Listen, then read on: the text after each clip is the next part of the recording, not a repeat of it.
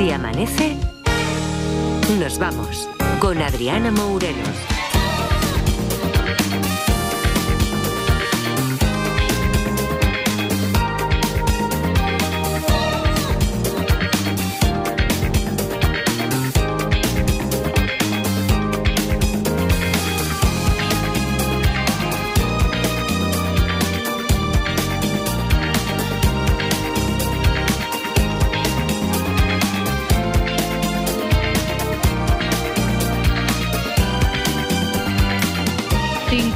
Son los minutos que pasan de las 4, de las 3, si nos escuchas desde Canarias. ¿Qué tal? ¿Cómo estáis? Buenas noches. Bienvenidos, bienvenidas y felices madrugadas de radio. Edgarita, ¿qué tal? Muy buenas para ti también. Buenas noches, buenos días. Buenos días, buenos días para mí, ¿vale? Me gusta tu camiseta. Sí, es muy guay. Es de mensajeta.com también. Ah, vale. Es un homenaje a, a la faraona, a Lola Flores. Claro, con esa Sí. frase mitiquísima. Sí. Que no es si me queréis irsus, que hay mucha gente que dice irsus. No, No. escuchad bien el fragmento, dice irse. Irse. Si me Vale. queréis irse en la boda de Lolita. Eso es, cuando había nada, una poquita de gente ahí en la puerta de la Sí, tampoco era aquello, también exagero un poco, pero tampoco había, bueno, eso, poca cosa. A ver, que esto es la radio y entonces a lo mejor hay algún oyente ahora mismo, a lo Mm. mejor esos que van en carretera que dicen, pues muy bien, esto de que le digan al otro, me gusta tu camiseta. No, lo digo también porque hay personas que nos escuchan a través del canal de YouTube y entonces ahí pueden ver ellos también la camiseta de Edgarita. Si no, en cualquier caso, como él la ha descrito con mucho detalle, pues nada, ya sabéis por qué se lo he dicho. Em, ya situados, ya habiéndonos puesto guapos para empezar este Si Amanece Nos Vamos, me gusta mucho decir que tenemos entre manos un caso que no se resolvió anoche, ¿vale? Bien. Bien, no se resolvió. El caso se titula Un crimen sin resolver y si os apetece podéis marcar el 900-100-800 para jugar con nosotros también esta madrugada y convertir este crimen sin resolver en un caso resuelto. El- esta historia, por cierto, lo decíamos ayer, nos la envía un oyente. Este oyente se llama Antonio Machado. Y, mm, y dudaba yo ayer si, si ya nos había contado él que este no es un seudónimo, sino que es un nombre original. Bueno, pues nos ha escrito y se, se confirma. Se llama Antonio Machado. Vale, perfecto. Vale. No es seudónimo. Sus padres entiendo que quisieron hacer homenaje, ya que tenían el Machado, dijeron, bueno, pues también el Antonio. Claro, dijeron, hemos venido a jugar. Dijeron, Exacto. dijeron, "No, vamos a, vamos a ello. Bueno, pues Antonio Machado nos envía este crimen sin resolver. 900-100-800 es el teléfono que tenéis que marcar y leemos la historia. Aquello parecía un tema rutinario. Se había recibido una llamada alertando de que un hombre, visiblemente borracho, había abandonado su vehículo tras un accidente de tráfico. El agente López acudió al lugar para tratar de aclarar lo ocurrido y para determinar la identidad del dueño del coche. Al abrir la guantera, encontró algo que le llevaría a resolver un crimen cometido tres años antes. Un crimen tan cruel como inútil.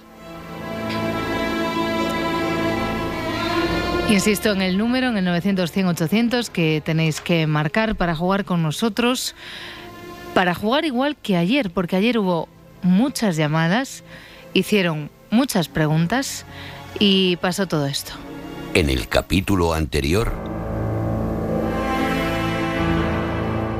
¿Era algún objeto personal de la víctima? Objeto personal, no. La víctima fue mm, víctima, digamos, de un atropello No hay un atropello tampoco, Isabel. y, no sé, documentación, documentación que no fuera suya, documentación relacionada con el anterior asesinato. No, ¿Había alguna persona más en el vehículo? carece de importancia. ¿Se encuentra algún tipo de carta sobre que le haga referencia al antiguo asesino? No, Javier. ¿Puede ser que se trate de algún tipo de fármaco exclusivo que utilizase aquel asesino para cometer aquel crimen en aquella época? Me gustaría decirte que sí, Javier, pero no, no es ningún fármaco lo que, lo que aparece ahí en la guantera del- de este coche. ¿Lo que se encuentra en la guantera pertenece a alguien conocido por el conductor o perteneciente al borracho? No, ¿Lo que lleva en la guantera es determinante para la acusación de asesinato? sí. es algo que usó el matador. También te digo que no. ¿había alguien más involucrado en el accidente? Me llevo un carece, ¿no? Te llevas un carece de importancia.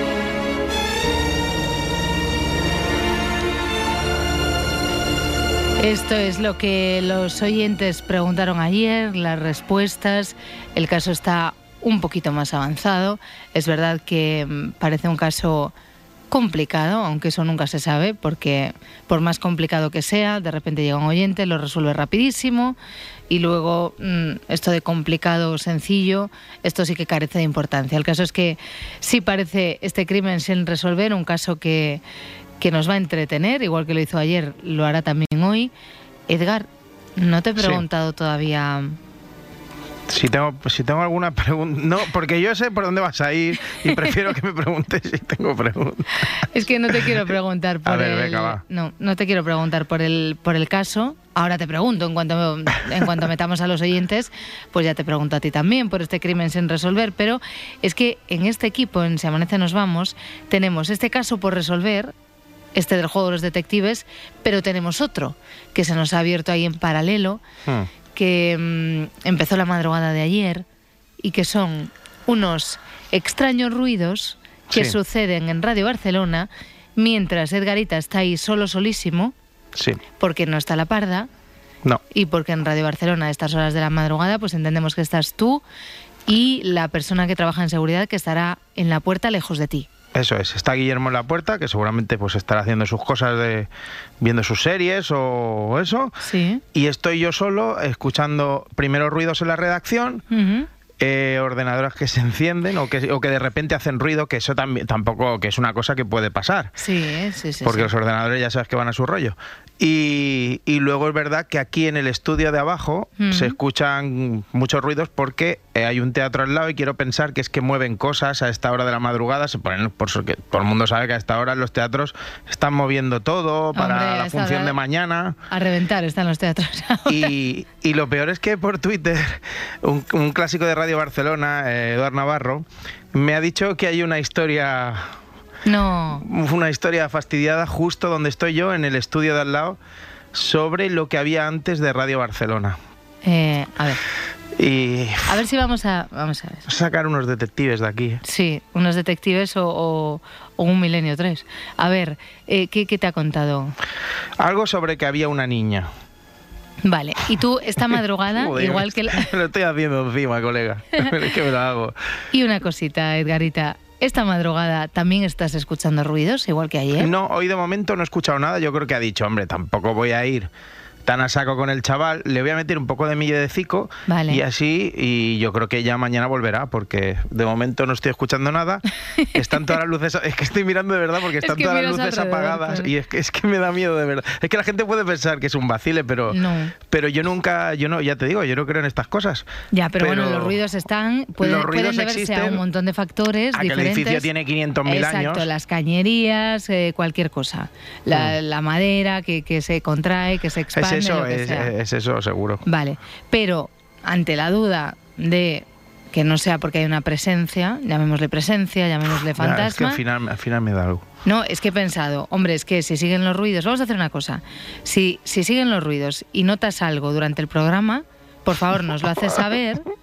No, que en principio no va a pasar, pero que si pasa, nos lo haces saber. Mala y es. entonces lo que podemos hacer es ponerle un nombre. Porque digo yo que no voy Ah. yo a presentar el equipo, a decir que está aquí Eva, que está aquí Marta, que está aquí Nick, Edgar, y, y tenemos esa presencia que de alguna manera te acompaña en Radio Barcelona y no, y no le vamos a llamar presencia Ya. o fantasma, ¿no? Oye, presencia es un nombre que suena a nombre de, de alguien Ya, de mi pueblo, pero es no. bonito.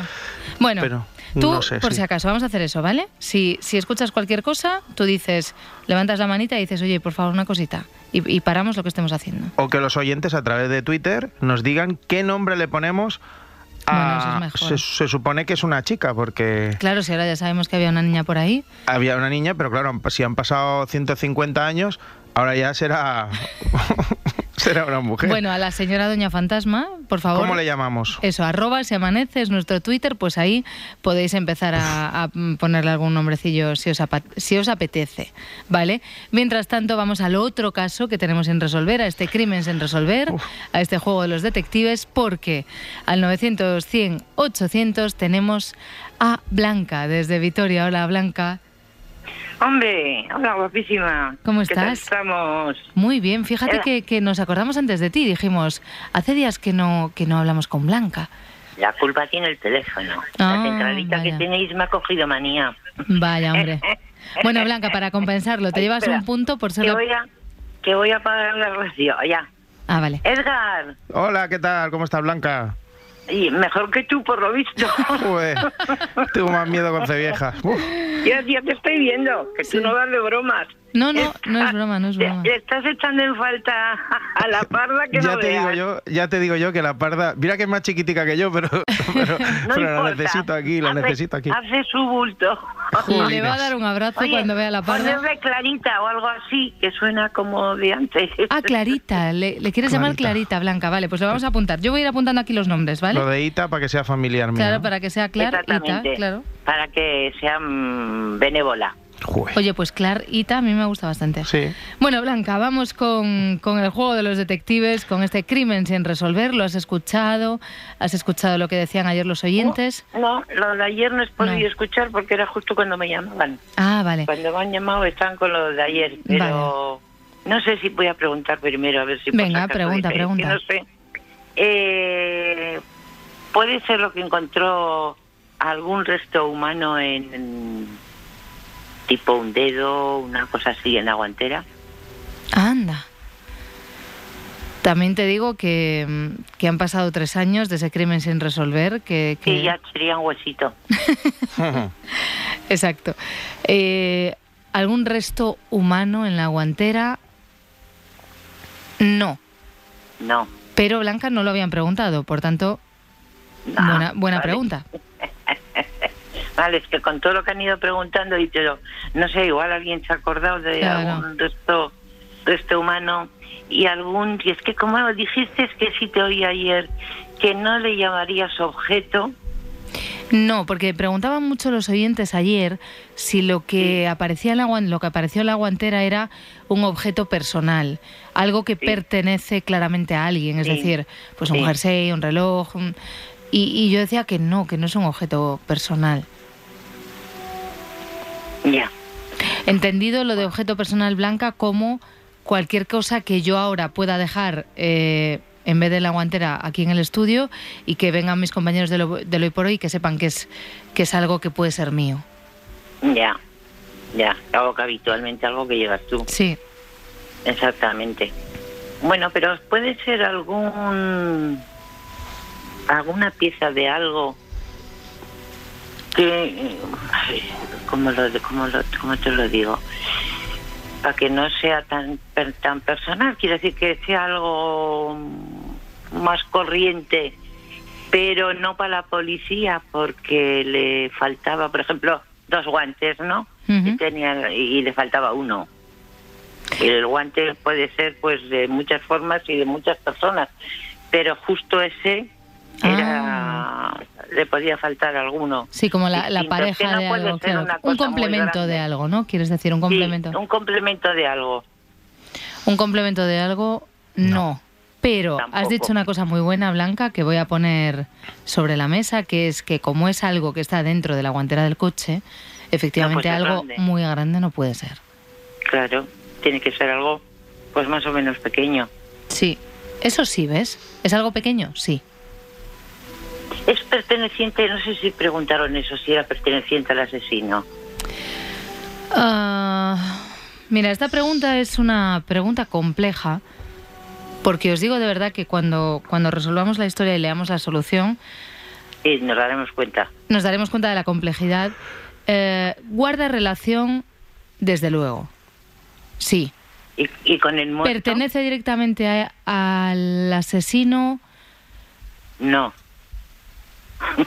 y, y al muerto? Bueno, digamos que es un objeto que relaciona al que comete el crimen. ver, sí el arma y a la persona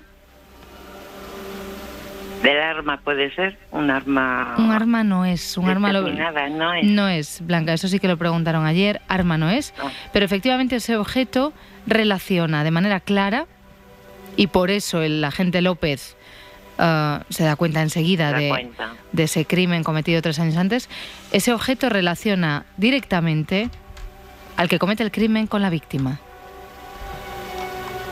La víctima murió en algún hotel. No, No, por si era una llave de un hotel o una cosa de eso. sí, no. Que podía relacionarlo. Te decía, oye, Ya. pues ya me he hecho mi número yo de preguntas. No, no, no, fantástica. Blanca. Sabes que te llevas el punto por ser la, la primera que ha llamado, pero, pero desde luego que, que lo has aprovechado, has aprovechado la llamada. Blanca, Hombre, claro, tengo que dejar preparado para los demás. es verdad. te agradecemos mucho que, que hayas llamado otra vez y Bueno, te pues deseamos nada, felices fiestas recuerda- para lo que queda. ¿Recuerdas a Clarita? Venga. Venga, un beso, Blanca. adiós. Adiós. Ay, pues es que Clarita me ha gustado, ¿eh? A ver, vamos a... A que- mí me que- gusta. Sí, Clarita, me gusta mucho.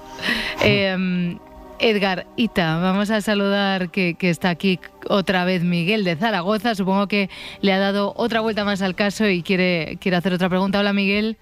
Hola, no, que aún no, he, aún no he participado con este caso. Ah, fue con el anterior. Es que como nos vuelan, Sí. como nos vuelan los casos, cuando, cuando estamos aquí Edgar y yo, los casos vuelan, ya me confundía. Perdona, Miguel. Miguel, entonces, este crimen sin resolver, eh, ¿qué, qué te lleva a pensar a ti? A ver, que desde el principio tengo mi película montada. Ah, Eh, venga, dale. ¿Puede ser que el que abandona el vehículo sea la supuesta víctima de ese crimen de hacía tres años? Anda. Anda, mira qué bien jugado, Miguel. Jolín. Eh, madre mía. Casi, casi con tu, con tu pregunta, teoría, es más una teoría que una pregunta, ¿no? Eh, casi con tu teoría me, mm, me tendría que hacer un esquema como en el colegio. Para situar quién está dónde, dónde está quién y para no volverme loca del todo. Pero, pero no. No es la víctima, Miguel. El que sale del coche visiblemente borracho tras un accidente. Vale, es que había hecho una película como que había simulado él su propio asesinato y se da cuenta el, el detective de que... mm, Qué buena esa, ¿eh? De todas formas, Miguel, guárdate esta reflexión y escribe una historia.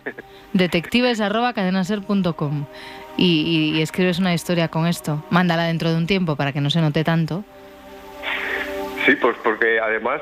Pero es muy cuando buena, Mandé ¿eh? la- cuando mandé la última hace poco que la puso Roberto, se me quedó eh, la memoria del correo electrónico que no ni puedo enviar ni puedo recibir. Digo, joder. Vaya, hombre. No, no, no, pues esta, esta hay que darle una vuelta y escribirla, Miguel, que es muy buena. Pero no es el caso que nos ocupa y el caso que nos ha mandado Antonio, ¿vale? No, no es la víctima la que, la que sale del vehículo, desde luego. Oye, Edgar, estoy viéndote por YouTube, pero hoy no estás solo, ¿no? Jolines. Miguel, por favor. No, qué broma, qué broma. Que te respeto un montón, ¿no? Estoy pasando un mal rato.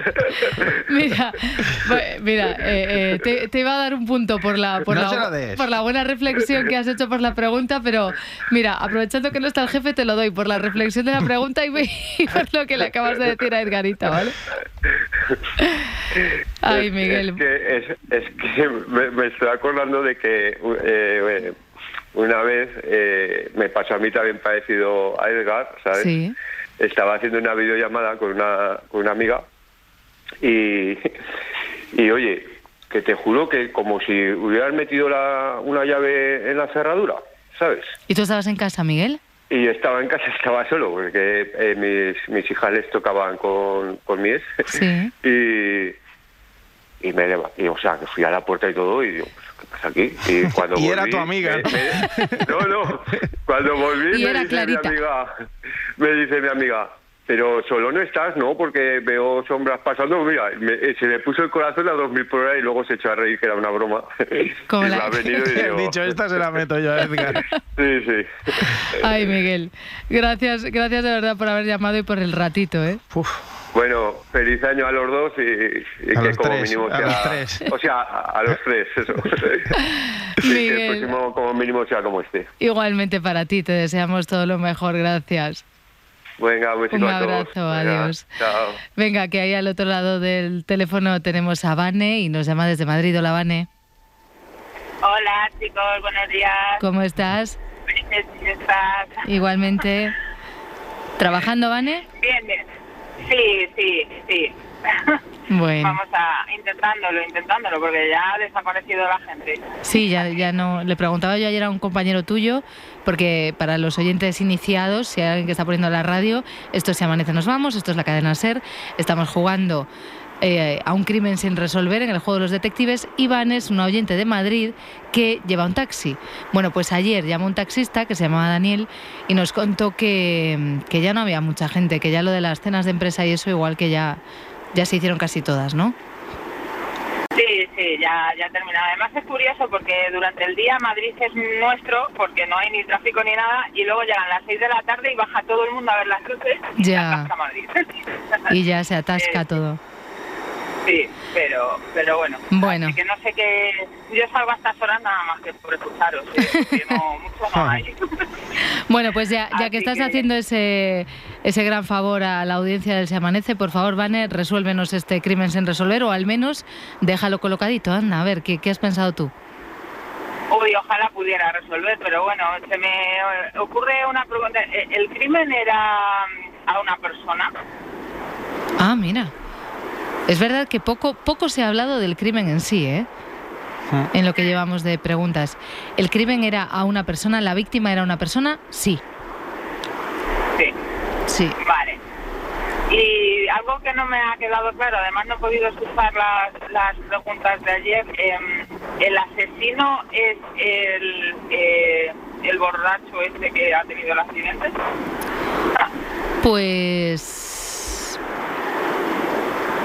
yo diría, basándome en el texto que ha escrito este oyente, que es Antonio Machado,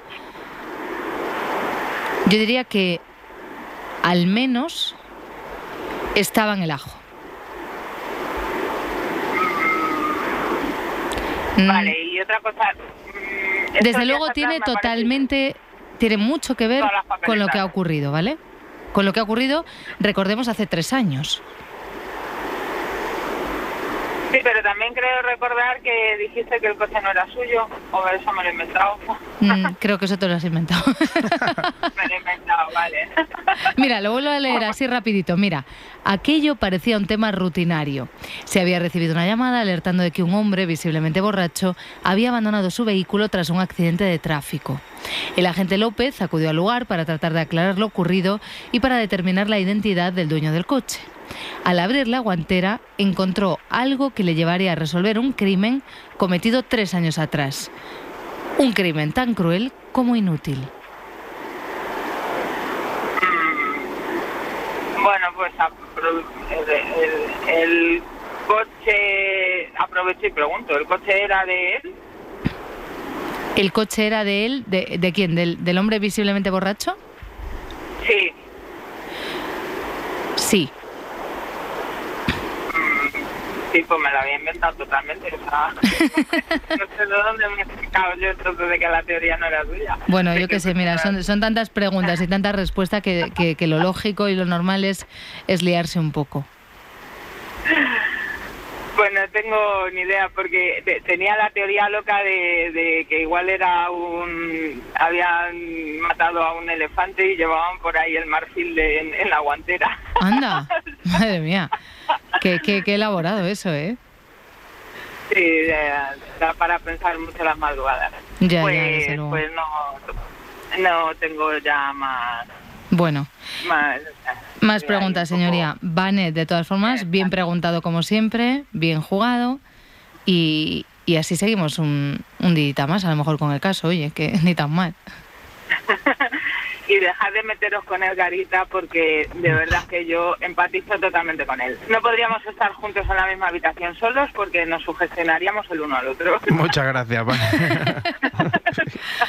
Pues Yo nada. todas las mañanas sacudo las alfombrillas en el parking de mi casa, del garaje, y, y paso miedo de verdad, porque ahí sola en el parking me, me- me lleva al- a los crímenes estos del hombre del parking que Ay, por favor. hace años. Y lo paso fatal, de verdad, pero hace tanto frío en la calle que... Efectivamente, igual no eres la persona que más puede ayudar a Edgarita. en este Para quitarte el miedo tienes que ver crímenes, que hay uno especial de los parking que está muy bien. vale, o sea, yo defendiéndote y tú metiendo tralla, vale, vale, me la apunto. Vale, que, que tengas muy buena Bueno. madrugada y, y nada, feliz año nuevo y todo eso que se dice y gracias por haber llamado. Igualmente, feliz año, chicos. Feliz Un año. beso. Un beso. Oye, Edgarita, ¿tú, tú tienes alguna pregunta? Sí, tengo una pregunta, porque dice, está, se va visiblemente borracho. ¿Está realmente borracho? Visiblemente, Edgarita. Quiero decir, se- aunque a lo mejor se está haciendo el borracho o se está, Ah. está- ¿sabes? Voy por ahí. Que sea mentirijilla. Sí, que el tío está haciendo el... No, no, va... no, no, no. va. Efectivamente, sí. Así, en palabras técnicas, sí. Así que nada, vamos a, vamos a tomar el aire porque este crimen sin resolver nos está dejando muchas preguntas, muchas respuestas. Parece, parece, parece que nos vamos acercando, pero luego otra vez parece que no. Si amanece, nos vamos. Cadena Ser. Estas navidades regala cine. En Cine Yelmo lo tenemos claro. El regalo perfecto es mucho cine en familia, en pareja, con amigos. Consigue entradas de cine desde 4,90 euros del 1 de diciembre hasta el 5 de enero y disfrútalas a partir del 8 de enero con tus estrenos favoritos. Consíguelas en actioncine.es y recuerda, en Cine Yelmo disfruta de la Navidad en pantalla gigante y al mejor precio.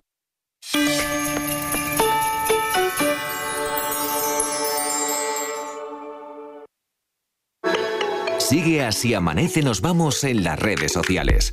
Encuéntranos en Twitter, en Facebook y en Instagram. El humor está en la SER. Y nada, que fui a ver a Bob Dylan, tío. Hostia, qué bueno. ¿Y qué tal? sí, eh, yo creo que no toca bien el piano.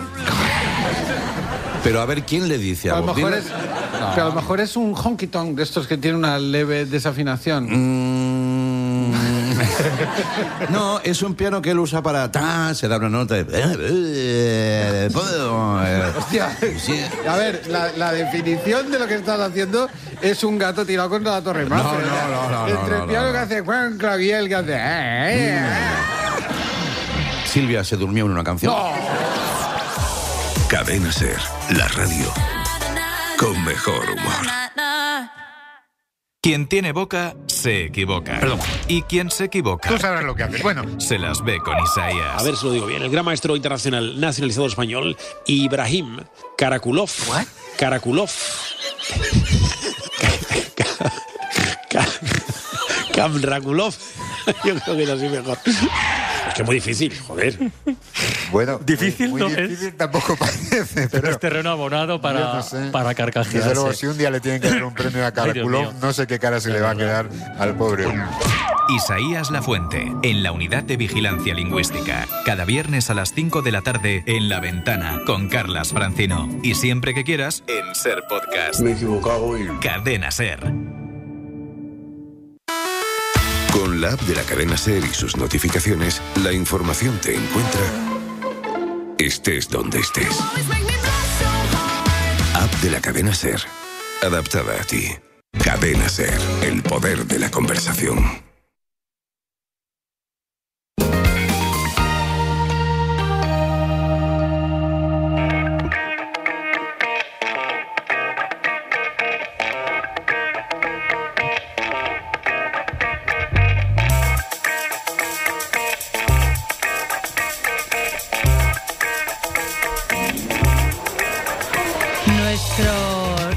Nuestro, fiscal de referencia, nuestro juzgado de guardia que abrimos en este preciso instante. Se abre la puerta y adelante, Félix Martín, ¿cómo estás? Buenas noches o buenos días. Hola, buenos días chicos, ¿cómo estáis? Muy bien, ¿y tú, Félix? Pues muy bien, aquí en mitad de las, de, de las fiestas de Navidad. Así que Sí. felices fiestas para todos. Igualmente, Igualmente. igualmente, Félix. Oye, eh, Félix, la verdad que, que tenía muchísimas ganas de hablar contigo hoy porque sabes que esta sección nos gusta mucho a todos. La pretensión de esta sección, de este juzgado de guardia, es acercar la justicia a los ciudadanos. Es verdad que Félix muchas veces se usa, usa la actualidad ¿no? para, para tratar los temas sobre los que hay un desconocimiento o a lo mejor unas nociones que, que muchas de nosotros a veces tenemos equivocadas, distorsionadas. De hecho, Félix, tú has dicho muchas veces en este programa que conocemos mucho más la realidad judicial de Estados Unidos que la nuestra y que muchas veces esto ocurre porque vemos demasiadas películas. Efectivamente, efectivamente. De manera literal. Bueno, pues con, con todo esto sobre la mesa, Félix, hace dos semanas se estrenó una película que se ha convertido de verdad en una de las películas del año, Anatomía de una caída. De hecho, leía hoy a Javier Ocaña que la ponía, el crítico de cine, colaborador aquí en Hoy por Hoy, que decía que era para él la primera película extranjera de este año su primera película, o sea, su favorita. Félix, creo que la fuiste a ver tú la semana pasada, le escribiste a Roberto entusiasmado para poder dedicar la sección de hoy a hablar de esta película, que sepas que he hecho los deberes. Justo antes de venir a la radio me he ido al cine, he visto la película. Anda, qué bien. Sí, sí, sí, sí, no, porque he dicho, hombre, esto hay que hacer, hay que hacer las cosas bien. Y, mm, y si te parece, Félix, lo primero de todo, para poner a los oyentes en contexto, a los que hayan visto la película y también, y sobre todo a los que no, podemos escuchar, nada, un minutito de, de la crítica y del resumen del argumento sobre la película que se emitió el, el pasado 10 de diciembre en el programa de televisión española Días de Cine. I don't know what happened. I think he fell off that third floor. The window's open. Un matrimonio de escritores y su hijo casi ciego viven alejados de todos en los Alpes franceses. Sandra es alemana, Samuel francés.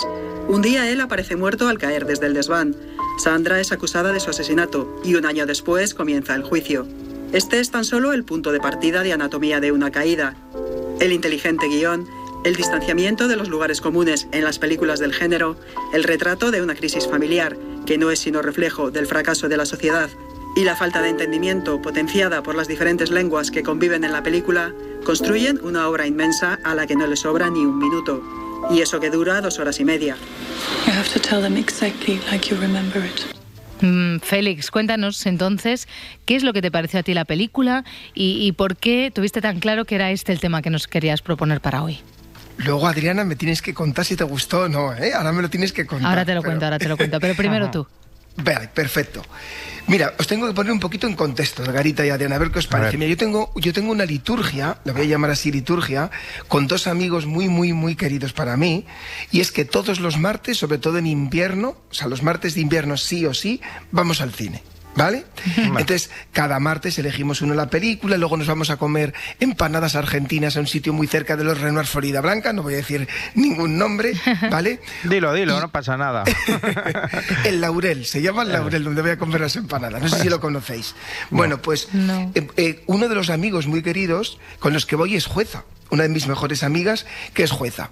Y además es- se, se me está volviendo, seguramente me escuchará este programa en algún momento, se está volviendo una cascarrabias y no le gustan las películas largas. Entonces siempre la engañamos. Cuando la película va a durar mucho, ella, ella nunca lee en el, en el periódico ni nada lo que va a durar y me preguntó de esta película que teníamos ganas de ver los tres. Oye, ¿cuánto dura la película? Y le dije, ay, no, no lo he leído. Y yo sabía que duraba dos horas y media. Dos horas y media, ¿eh? Sí. Dura. Ojo, ¿eh? 150 minutos, ¿eh? Yo sí. Sí. yo sí que lo miré antes de... Minutazos, minutazos. Miré cuánto duraba porque digo, a ver si llego a la radio o no. Pues fijaros, cuando la película se iba alargando, mi amiga me iba mirando y me señalaba el reloj, como diciendo, me has engañado otra vez. Bueno, digo todo esto porque la película en este caso, luego yo hablaba con ella al final de la película, ¿no? Tenía que ser lenta. No sé si piensas lo mismo, Adriana. sí, Tenía que ser desde lenta. luego. Tiene ¿verdad? que ser así de lenta. Sí, porque te adentra, a ver si compartes lo mismo que yo, te vas adentrando poco a poco en la familia, al mismo tiempo que asistes poco a poco al desarrollo del juicio, creo que inconscientemente tomas partido. Y a mí me gustó mucho la película a pesar de la lentitud, y me llama mucho la atención de la película, por eso también se la, se la recomiendo a los oyentes, tanto por la forma como se desarrolla el juicio de- del jurado en Francia, porque es un juicio de jurado como en España, por un, asesin- por un asesinato aparentemente, y por la forma en que la película aborda a los personajes. Sí, desde luego. O sea, desde luego que, que uno además se sitúa muy rápido dentro, allí, y también muy rápido eh, uno se da cuenta de que, de que está sacando todos los prejuicios encima de la mesa y de que toma parte muy rápido también, ¿no, Félix? ¿Tú también tomaste partido? Sí. Vale, Aún vale, no vale. queriendo tomarlo. Aún no queriendo tomarlo porque sabía que yo estaba viendo esa película para hacer esta sección contigo, Félix, y dije, no, aquí de lo que se trata es de, salvando por supuesto las enormes distancias, tratar de mantenerse lo más alejado posible, pero es verdaderamente complicado. Está muy bien hecha. Bueno, vamos por partes con lo que nos interesa. Explícanos entonces, ya que hacías referencia a esto, las diferencias más importantes que, viste tú en la película entre el juicio ese de jurado que vemos en la película y, y cómo son verdaderamente los juicios en España que, que ya nos has contado aquí los otros días. Pues como tú muy bien decías, Adriana, al principio, es una película también perfecta para ver las diferencias. Además es que era muy divertido yo en el, cine viéndolo con mi amiga la jueza, que, Claro. que flipaba en colores porque realmente yo desconocía. Hay mm, como lo voy a intentar explicar ahora con vosotros, chicos, hay importantes diferencias, muy importantes, entre la forma de desarrollar el juicio en, en- en Francia ¿no? y, el, y el- y el nuestro, que también te- a mí me, me- me ha servido a la hora de preparar el programa de hoy con vosotros, un poco para entender el por qué en España son estas diferencias y, ta- y también voy a tratar de explicarlo, no sé si con acierto o no, por- para intentar explicaros un porqué. Venga, Vale, vamos, vamos venga. con la primera, el modelo de jurado. Como sabemos, eh, y aquí bueno, pues repasamos muchas cosas las que hemos visto estas maravillosas semanas que paso con vosotros, en España tenemos un modelo de jurado puro. Como hemos dicho siempre, que está compuesto por un magistrado, un magistrado presidente y por nueve ciudadanos jurados. El magistrado solo dirige el debate y presenta los cuestionarios, un cuestionario a los jurados, de acuerdo con los escritos de las partes, fijando unos hechos sobre el que el jurado tiene que votar para considerarlo probado, siete votos eh, si son hechos desfavorables o, eh, o cinco votos si son hechos favorables para el acusado. Vale, esto es en España. En la película que representa a Francia, el modelo es el del llamado jurado escabinado, es decir, que está formado por un colegio profesional formado por tres magistrados técnicos, uno que lo preside, en la película era una mujer, dos magistrados asesores o de apoyo que estaban al lado, si tú recuerdas, Adriana, de la presidenta, y solo seis ciudadanos, solo seis. Seis en primera instancia. Si, si se recurriera, en Francia el recurso también se resuelve por un jurado, en España no, y sería nueve.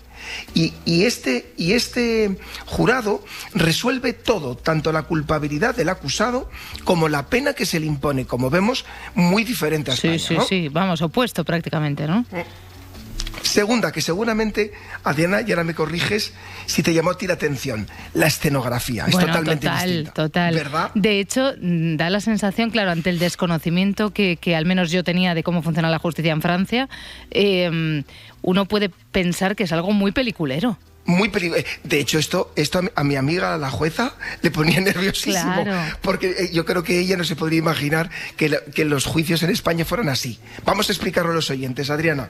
En, el- en la película hay una enorme teatralidad en la puesta de escena de las partes, ¿no? Sí, totalmente. Eh, los a- el fiscal y el abogado se mueven por la sala constantemente, ¿no? Con togas de distintos colores. Obviamente, como sí que yo creo que ya sabemos, esto en España no se hace, es mucho más formal.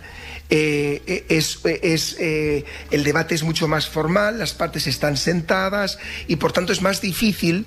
Es verdad que cuando tú te mueves es más fácil mantener la atención, y sin embargo en España al estar sentados sí que nos cuesta a veces eh, eh, Claro. mantener la atención. Por cierto, aprovecho Adriana, ¿qué tal te cayó el fiscal? ¿Te cayó bueno, bien? bueno, pues, pues, pues la verdad que no. Ese sí que está en las antípodas de Félix Martín y de lo bien que me cae Félix Martín, ¿vale? O sea, lo quería, vamos, o sea, no, no, no, no. Quería que se callara todo el rato. O sea, lo hace, lo hace verdaderamente bien el actor porque también consigue. eh, supongo lo que se plantea la directora, ¿no? Que, que es que en muchos momentos digas, por favor, no, no quiero que vuelva a hablar. E- Exactamente igual que a mí. Me pasaba exactamente, o sea, me caía fatal, en lo Fatal, que hacía fatal. de fiscal. Pues como, como, o sea, me, me alegra mucho poder compartirlo contigo porque las sensaciones son muy similares. ¿eh? Claro, claro. Bueno, tercera diferencia, el desarrollo del juicio. Es también muy interesante. Tanto en Francia como en España, en esto es igual. Es prima la oralidad sobre lo escrito. Obviamente no tendría sentido que primara lo escrito con un jurado. Claro. Pero sin embargo, hay una diferencia muy grande que seguro que también te llamó la atención. Y es la flexibilidad. Es enormemente flexible el debate en la película y en España no es así. ¿vale? Claro. Vamos a tratar de explicar en qué era flexible, en, en- en qué en España es diferente y por qué. En España, los escritos de los que hablamos, que hemos presentado las partes al principio, condicionan la prueba. Es decir, eh, solo se va a someter a prueba lo que las partes han presentado en los escritos, siempre que haya sido admitido por el juez. Esto no sucedía en la película, No, desde donde, luego, si, claro. si recuerdas, aparecen al final o se plantea al final la posibilidad de, de nuevas pruebas. Pero además, es muy diferente en la película la forma de plantear las pruebas. ¿En qué sentido? Eh, las pruebas se plantean efectivamente en interrogatorio, ¿no? En un interrogatorio del interrogador al testigo. Pero en la película vemos dos cosas que no suceden en España. Primera, que a la pregunta que hacía el interrogador, vamos a poner el fiscal, se, podía producir luego un debate entre el interrogador y el testigo. Sí, sí, En sí. España eso es impensable. De La hecho, fíjate es- lo que me pasó a mí, Félix, cuando la primera vez que ocurrió esto en la película y que vi que, que el testigo y el fiscal se enzarzaban ahí en un debate que parecía una cosa mm, televisiva, pensé, hombre, pues ahora se va, la, la- la juez, la magistrada, se va a levantar y les va a decir que no, les va a llamar al orden. Totalmente. Imagínate a mi amiga la jueza sentada a mi lado. Vamos, es que le salía humo, le salía humo por las orejas. Esto no puede ser, esto no puede ser. Efectivamente. Y, y se ve que sí que es así. Que sí que puede ser, en Francia puede ser. Puede ser esto y otra cosa que seguro que te llama la atención.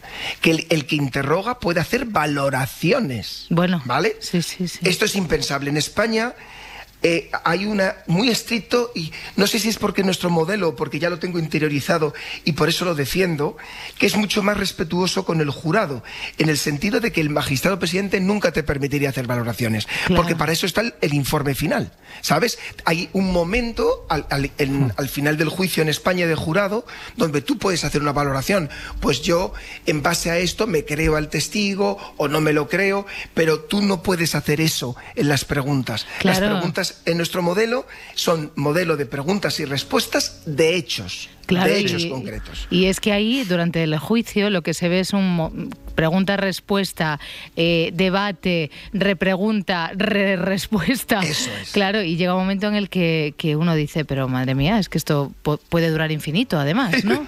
Pero además se pueden hacer valoraciones en plan faltosas, o sea, quiero decir. Pues el fiscal era poniendo- bastante poniendo- faltón, ¿eh, eso, Edgar, eso, por, eso, nos digo. caía mal. De Por hecho, mal. claro, hacía unas valoraciones que, que eran también eh, entre el color que llevaba de la ropa, como decía Félix, y las Ah. valoraciones que hacía a veces, y las frases además tan perfectas, tan valorativas y tan eh, balanceadas que hacía cuando terminaba, decías, hombre, esto es- parece un caso, eh, no sé, una cosa televisiva casi. Sí. Así que los oyentes que vayan a ver la película, que no se piensen que los fiscales somos así, ¿eh? Esto No, es muy no, no, importante. y la última cosa que me llamó muchísimo la atención, y esta creo que me gustó, fíjate, no sé, tengo que madurarlo más. Y es, te fijarías, Adriana, que en la película el acusado puede intervenir en cualquier momento. Sí. Para dialogar con un testigo, para dialogar con, con el perito. En España esto es impensable. ¿Vale? Es decir, para que lo veas, para que lo, lo entiendas, Edgarita, la acusada en este caso se levantaba y, por ejemplo, después de interrogar un testigo, ella le hacía alguna pregunta. Sí. O, se- O lo ponía en duda incluso, Sí, ¿verdad, Félix? sí. Porque al, al perito lo pone en duda. Totalmente. Esto, claro, mi, mi amiga colapsó ya directamente, o sea, colapsó ella, y eh, deciros que en España esto no puede suceder. Porque cuando es- habla el acusado en España, Félix. Vale, en España, aquí está cambiando un poco. Para la ley dice que el acusado tiene que- es abre el juicio, le interrogas el primero. Si bien en algunas eh, audiencias eh, va- van admitiendo que incluso se puede interrogar al acusado al final del juicio, pero Vale. la letra de la ley dice que al principio. Pero lo más importante del todo, El, el acusado en España, en nuestro modelo, siempre cierra el juicio. Antes de que termine el juicio, se le da el derecho a lo que se llama la última palabra. Vale. Esto es algo simbólico, muy importante para mí, ¿no? Que lo último que escuche el tribunal sea al acusado, porque en ese momento, imagínate, puede reconocer los hechos o puede reiterar su inocencia. Creo que es una cosa simbólica muy bonita que en nuestro modelo siempre se cierre el juicio el acusado. Pero lo, que, pero lo que es muy importante es que nunca, en ningún caso, en nuestro modelo, el acusado puede interrumpir a un testigo, a otro, y si lo hiciera, el magistrado o la magistrada le llamaría al orden sin ninguna duda. Vale. Bueno, situados con todo esto, decías antes y, y creo que es muy relevante el tema de los escritos, ¿no? O sea, tú nos has dicho que hay un escrito de las partes que es la que, que es el, el- ese escrito mismo el que delimita y el que condiciona la prueba. Entonces, explícanos un poco cómo funciona esto de los escritos. Claro, es muy importante que tú me podrías preguntar, o me podríais preguntar, chicos, ¿qué finalidad tienen estos escritos? Vale, hago yo. todo- ¿Qué finalidad tienen estos escritos? Qué interesante pregunta me has hecho, Edgarita. Pues sabéis que evitar acusaciones sorpresivas. Esta es la Anda, finalidad. vale, vale. Nuestro sistema que es un sistema garantista, que se ha hecho muy garantista después de la Constitución, de nuestra Constitución, eh, eh, presenta unos escritos porque no puede ser, como podría suceder antaño, que pueda haber acusaciones sorpresivas. Es, por tanto, estos escritos implican una interactuación entre el juez, las acusaciones y la defensa para garantizar una- una objetividad, es decir, que una ausencia de sorpresas y una contradicción. Y esto implica dos cosas. Primero, que en esos escritos que presentan las partes, las acusaciones, nosotros tenemos que relatar unos hechos. Por ejemplo, A asestó a B 10 puñaladas y le ocasionó la muerte el día tal, a tal hora, en tal sitio. Decimos qué delito es esto, esto es un delito de asesinato. Señalar, en tercer lugar, si el acusado responde como autor o como cómplice. En cuarto lugar, si hay circunstancias atenuantes o agravantes. En quinto lugar, solicitar qué pena concreta. Y en sexto lugar, qué pruebas intentamos hacernos valer eh, en el juicio para demostrar ese escrito. Como veis, no hay, no puede haber ninguna sorpresa para la defensa. La defensa, cuando se prepare el juicio, tiene que saber qué hechos, qué delito, qué autoría, qué pena claro. y qué pruebas nos valemos. Y con todo esto, ¿qué le corresponde al juez? El juez tendrá que examinar esos escritos eh, para, con, para- con la finalidad de admitir o rechazar las pruebas. Vale, entonces con esta forma de, de actuar que tenemos aquí en España, lo que se pretende, Félix, es, decías, en primer lugar, eh, que no haya esa acusación sorpresiva, que Eso de repente es. no se encuentre con, con algo inesperado, que no lleven preparado, que, que no hayan, bueno, pues eso, que tal cual lo dice la palabra, ¿no? De sorpresiva, que les pide de sorpresa. Eh, decías también que, que el juez es a quien le corresponde admitir o rechazar esas pruebas, pero entonces, con esta forma de actuar, Félix, el juez o el jurado eh, hace que, que- que sea plenamente imparcial, ¿no?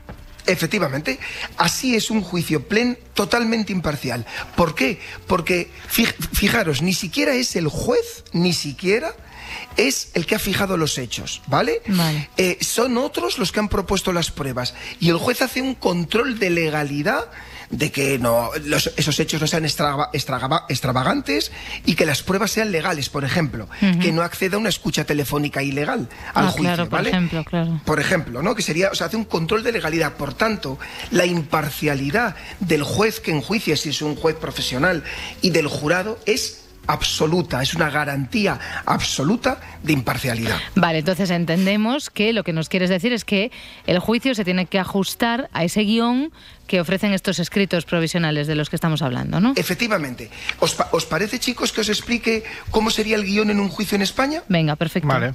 Pues mira, rápidamente. Empezaría, como os he dicho, con el interrogatorio del acusado. Y recordar que también lo hemos visto muchas veces, o algunas veces, que en España el acusado tiene una posición muy relevante. ¿En qué sentido? Que no, no se le exhorta a decir verdad, no presta juramento, puede no contestar si no quiere, o puede elegir a quién conteste o qué preguntas contesta. Y, to- y- y- y si decida lo que decida, esto no le puede perjudicar, ¿vale? Vale, o sea que eso que vemos en las pelis de juro decir la verdad, toda la verdad, aquí no. Nada, el acusado no. Vale. El testigo sí. Vale. ¿Vale? Pero el testigo, a diferencia de la película francesa, solo se le pueden preguntar por hechos. Nunca puede hacer valoraciones. Nunca podríamos ver, Adriana, tú me vas a entender, lo que se le somete al niño en ese juicio. Bueno, bueno, Impensable. Impensable. Bueno, bueno, es que lo del niño ya. Claro, es que esto es una familia de tres. Hay un padre, hay una madre, hay un niño. Y el niño es eh, un, también un absoluto protagonista. De hecho, he de decir que he leído en todas las críticas sobre la película que la actriz está fantástica. Desde luego, estoy completamente de acuerdo, pero poco se habla del niño. Espectacular. Hombre. Espectacular. Es- Y el momento final, ¿verdad? Bueno, bueno, No bueno. decimos No nada decimos a los nada. oyentes, pero es espectacular.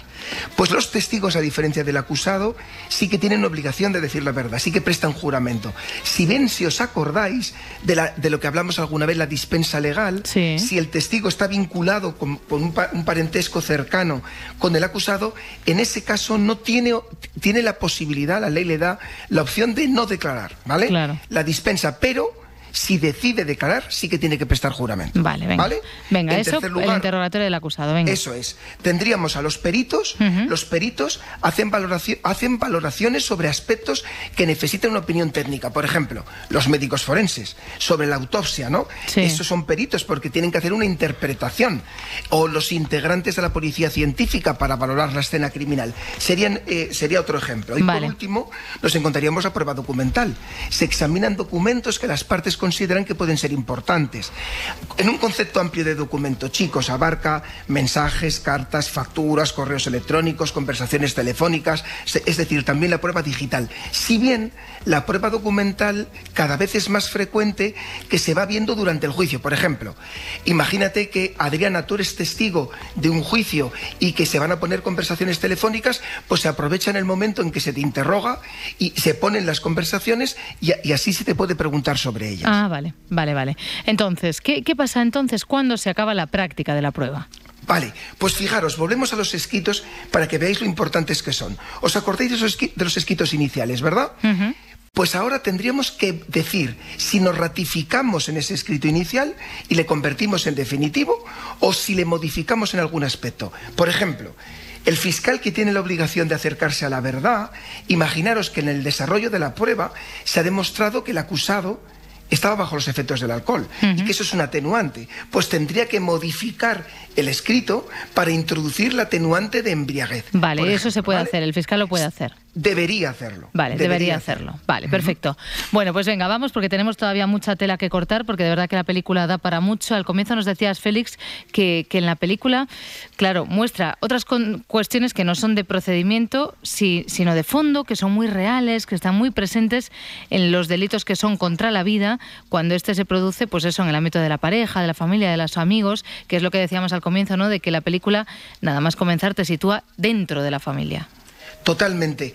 Esto he pensado tanta- tantas veces en esto, intentando llegar a conclusiones. Fijaros, intentar entender este tipo de delitos exige meterse en la intimidad. También hemos hablado de esto alguna vez, ¿no? Incluida la propia víctima. Implica, chicos, conocer sus secretos, sus contradicciones, sus defectos, incluso sus mentiras. Y Ya. esto da pudor.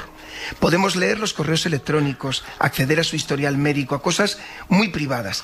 Fíjate, Adriana, que la directora de la película, a ver si estáis de acuerdo, eh, Adriana y Edgarita, decía en las entrevistas de promoción esta frase de la pareja.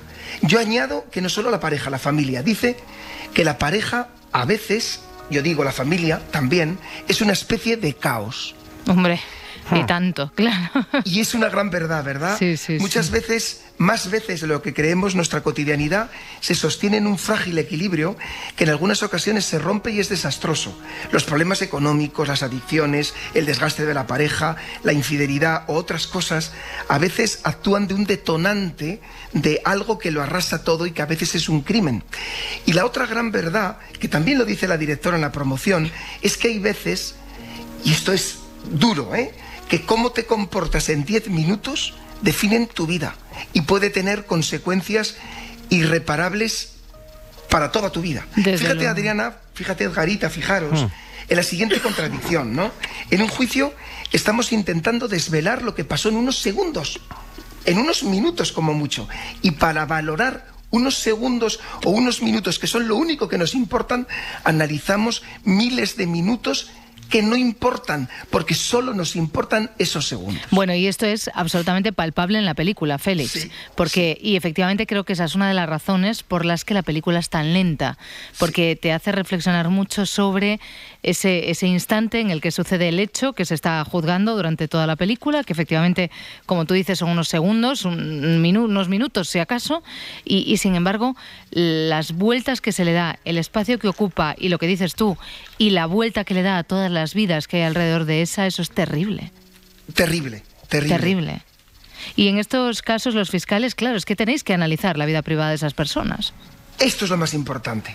Que también lo hemos hablado, ¿verdad? Sobre todo por el asunto que a todos nos viene a la Sí, cabeza. sí, sí. Cuando hay un crimen con una motivación personal, sí o sí tenemos que escudriñar como cirujanos esa realidad, pero no para hacer juicios morales en ningún caso, en ningún caso, porque si lo hiciéramos no haríamos bien nuestro trabajo, sino para encontrar pruebas y el contexto, porque en las pruebas y muchas veces en el contexto podemos encontrar la respuesta a, a- a si ha habido un crimen o no lo ha habido. Venga, dos cosas para terminar, Félix, que no nos queda mucho tiempo, aunque de verdad estaría charlando toda la madrugada contigo y, y sobre esta película. Dos cosas, la bomba atómica por un lado y esa frase tuya tan popular de el mal gratuito existe, porque, porque no la vamos a poner porque no nos queda mucho tiempo, pero cuéntanos así brevemente algo sobre Venga, esto. La bomba atómica.